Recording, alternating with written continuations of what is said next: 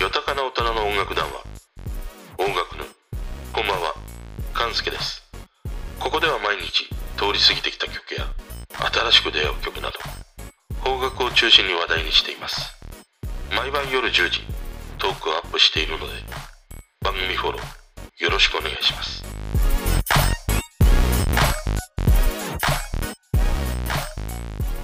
姉さん事件です。もう、このセリフを知っている世代というものもね、年々減っていくんだろうな。あの、ホテルのね、丹波哲郎も松方弘樹も、沖田博之も赤坂明もみんないなくなりましたね。いや、赤坂くんはいるか。彼はね、今、あの、宮古島で地域産業に貢献したということでね、表彰されてたりしますからね。それ以上にやっぱり高島正信が気になりますね。俺はあの、元嫁のミヨンとのね、あの、酔っての喧嘩の音声が暴露された。あれを聞いた時にも衝撃的だったし、それ以上に彼が頬にあった大きなほくろをね、いつの間にか除去したということの方がね、より衝撃的だったりしましたね。あの、まあ、今日はその高島正信のね、話がしたいわけではなくて、事件というのが、うちの冷蔵庫にしまった牛乳がことごとくね、漏れていくということなんだよ。あの、おととい飲みかけの牛乳パックをね、ポケットから出して飲もうと思ったら、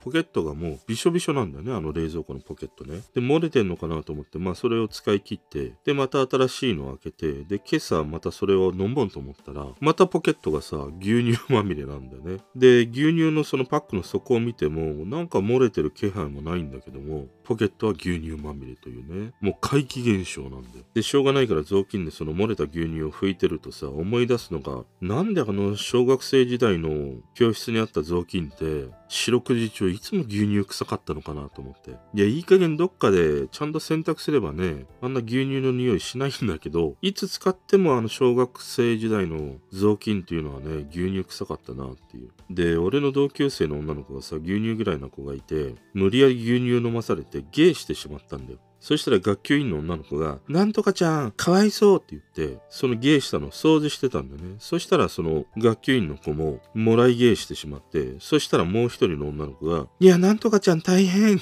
て言って、その二人のゲーしたものをね、掃除してたら、その三人目の女の子もさ、もらいゲーしてしまって、もうゲーのトリプルアタック状態で、もうゲーまみれで、結局最後は先生がね、その三人のものを片付けてたんだけど、俺はそれを子供ながらに見てね、いや、教師というのは因果な商売だなと思ったりしたのをね、思い出しましたね。まあ、それにしても牛乳が漏れるのは謎すぎるという。もし、うちもね、そんな怪奇現象ありますよという方がいたらね、教えてください。原因が全くわからないんだよね。で、今日の本題です。ハロプロのザ・バラッドのカバーのシリーズがいいなという今日は話をしたいと思います。あの、この存在を知ったのもね、いつもこの俺の拙い配信を聞いていただいてるね、方から教えていただいて、この間、アンリのオリビアを聞きながらというトークを上げた時に、いや、ハロプロでもカバーしているのがありますよと言って教えてくれたのが、まあ、今日話したいと思ったね、きっかけの動画なんだけど、あの、ハロプロは去年このコロナ禍にあっても有観客のライブをずっと続けてたりしたんだよね。で、しかもハロプロのメンバー、運営、あと観客からもね、クラスター化したとか、コロナに感染したという報告がなくて、かなりその厳重にね、管理された中でのライブを続けてきたと。その中のライブの一つというのがこの Hello! Project 2020 Summer COVERS The Ballad というね、シリーズのようで、やっぱり観客が声を上げて応援できないから、静かに聴き入れるような曲ということで、こういうね、バラードの曲のライブを開いたんじゃないかなと思ったんだけどね。で、今回このカバーしているバラードのもの、俺が調べた限りでは全部で12人のそれぞれのハロプロ所属のグループから選出されて彼女たちが歌っているものをね、えー見つけたんだけど、もし12人以外でもいるということであればね、ぜひ教えていただきたいなと思って。で、このバラードをカバーした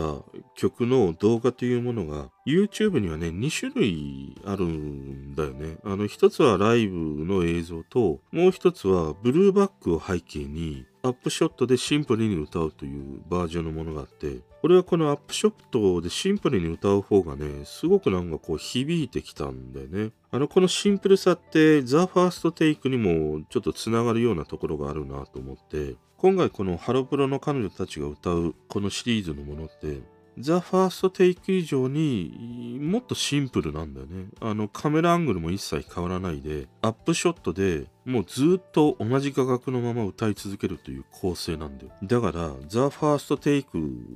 ならぬ、ハルプロのザ・シンプルテイクと言っていいほどのね、もう本当にシンプルな画角の構成で歌い切るというものなんだよね。で、全員が全員あの白い衣装を着て、まあ後ろがね、ブルーバックの背景で歌うんだけど、画角が変わらないから、すごくその歌声だけが入ってくるんだよね。で、もう一つすごくいいのが、正面からでずっと撮り続けるから、その歌詞をそれぞれの彼女たちが自分なりに咀嚼して理解してそれを歌声に乗せたりもするしあとその表情の変化の機微みたいなものがねものすごく鮮明にこう移り変わっていくんだねそれがすごくなんかいいなと思ってねえー、ずっぽりハマりました。またね、いつも教えていただいてる方が俺にね、あの、プーさんのようにさ、蜜を与えて、俺はずっぽりあの、蜜壺にね、頭をね、入れて、はまってね、抜けられないというね、状態になってたりするというのがね、このハロプロのカバーシリーズだったりしましたね。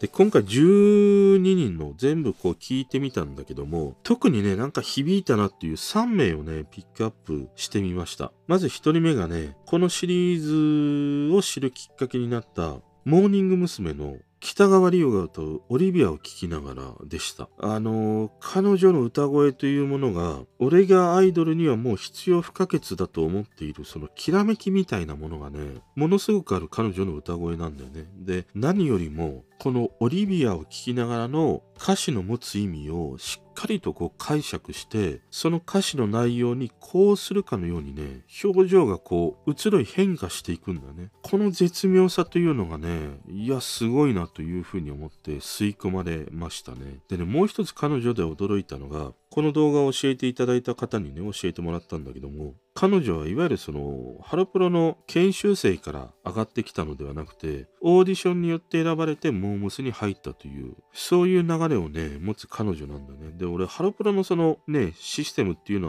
はあのあんまり詳しくは理解してないんだけども知る限りだと23年研修期間を経てまあそれぞれのグループに入るとか新しいグループに入るとかまたもちろんデビューできないっていう子もいるんだよね。そういう研修生から上がってきてデビューするという中にあって彼女はオーディションによって選ばれてデビューというねそのデビューがオーディションから直結したということもあってねやっぱりもともとその持っていたポテンシャルというものがすごい高かったんだろうね。そこを見出されてのデビューにつながったというのがわかるそんなね、実力の溢れる一曲だったりしました。そしてね、二人目。2人目はジュースジュース上村あかりが歌う会いたいでした。この曲は1990年沢田千佳子の最大のヒット曲ですね。あの当時この曲って沢田千佳子の原体験とも重なるということが話題になって多くの人の心をね打つ一曲だったりしましたね。で、この曲を作曲しているのが松田聖子とかにも楽曲提供していたチューリップの財津和夫ですね。今財津一郎とね言ってしまいそうになりました。財津一郎は厳しいですからね。財津和夫の方ですから。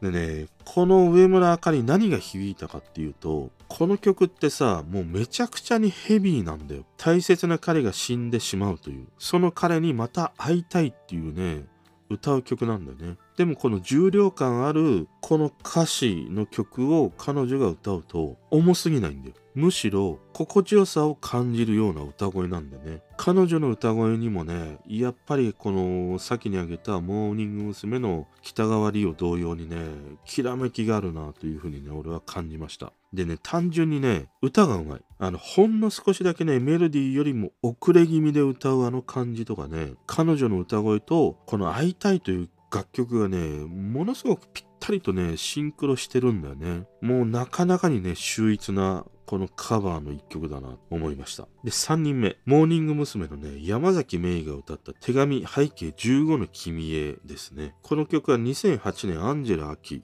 の楽曲で、まあ、卒業式ソングとしてね、定番の一曲だったりしますね。でね、この山崎芽衣が歌うこの曲に惹かれたのは、少女性ということですね。この曲ってその若かりし日のね15の自分へ送る言葉それを歌う曲なんだけど要はその大人から子供へ歌うねメッセージソングなんだねそれをこの山崎芽衣という現在15歳の彼女が歌うからこそそこにねまあ今を生きている彼女自身の自分ごとのように歌われているそこにものすごくね共感してしまうという共感ではないな。響いてしまうという。そんなカバーになってたりしましたね。でねこの曲低音から入る難しい歌なんだけれどもねそれをね巧みなまでに歌いこなす彼女の歌唱力の高さというものをね感じたりもするしでまだ15歳だからねこれからその成長と進化というのがね楽しみだなと思わせてくれるこの一曲だったりしましたね。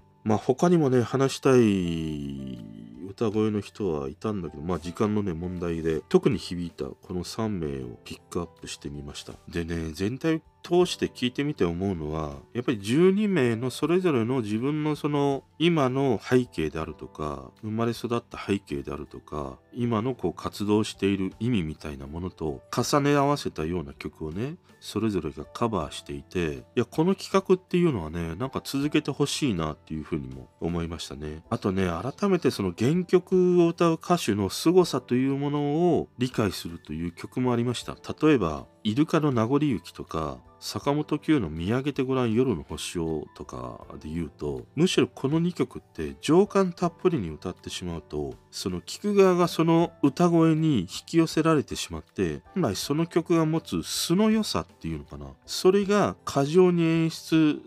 されてしまってね届かない伝わらないっていうこともあるんだなっていう。だから割とイルカの名残雪坂本九の土産とごらんもそうなんだけど過度に情感を込めて歌わないんだよね。割とこうドライな感じで歌ってたりする。だからあの歌い方にはやっぱりねそのそれぞれの曲に込められている曲の送り出し方っていうものがあるんだなと思ったりしましたね。まあこういうのはね、本当に続けてほしい。でもね、とどのつまり俺がやっぱりね、なんか落ち着くところというのが、このシリーズではないんだけど、元ジュースジュースの高木さゆきと、モーニング娘。の小田さくらとのね、この2人が歌うミーシャの会いたくて今、これがやっぱりなんか、凄まじい破壊力を持ってるなと思うね。あの、この会いたくて今の最後でさ、小田さくらがホイッスルボイスで歌い上げるんだよ。で、ホイッスルボイスって、まあ、広く知られてるので言うと、やっぱりミーシャぐらいしか、ね、日本だとなかなか思いつかないんだけども、このモーニング娘。の小田さくらもホイッスルボイスをね、持つ一人でもあるし、で、一方はこの残念ながらね、ジュースジュースをやめてしまった高木さゆきのこのね、ソウルフルなフェイクで歌い上げる。このね、二人のなんか、コントラストで歌い上げるこの一曲というものはね、ちょっと絶品だったりするんだよね。もうすっかりさ、ハロプロというね、甘い蜜壺に吸い寄せられてさ、頭を突っ込んでね、もう頭が蜜壺から取れないって暴れているようなさ、プーさん状態のね、俺からの今日はね、聞いた感想でした。それでは。聞いてくれてる人とつながりたいから番組フォローされたら嬉しいし Twitter もフォローしてほしい。俺の知らない曲とか教えてもらいたいな。今日も聞いてくれてありがとう。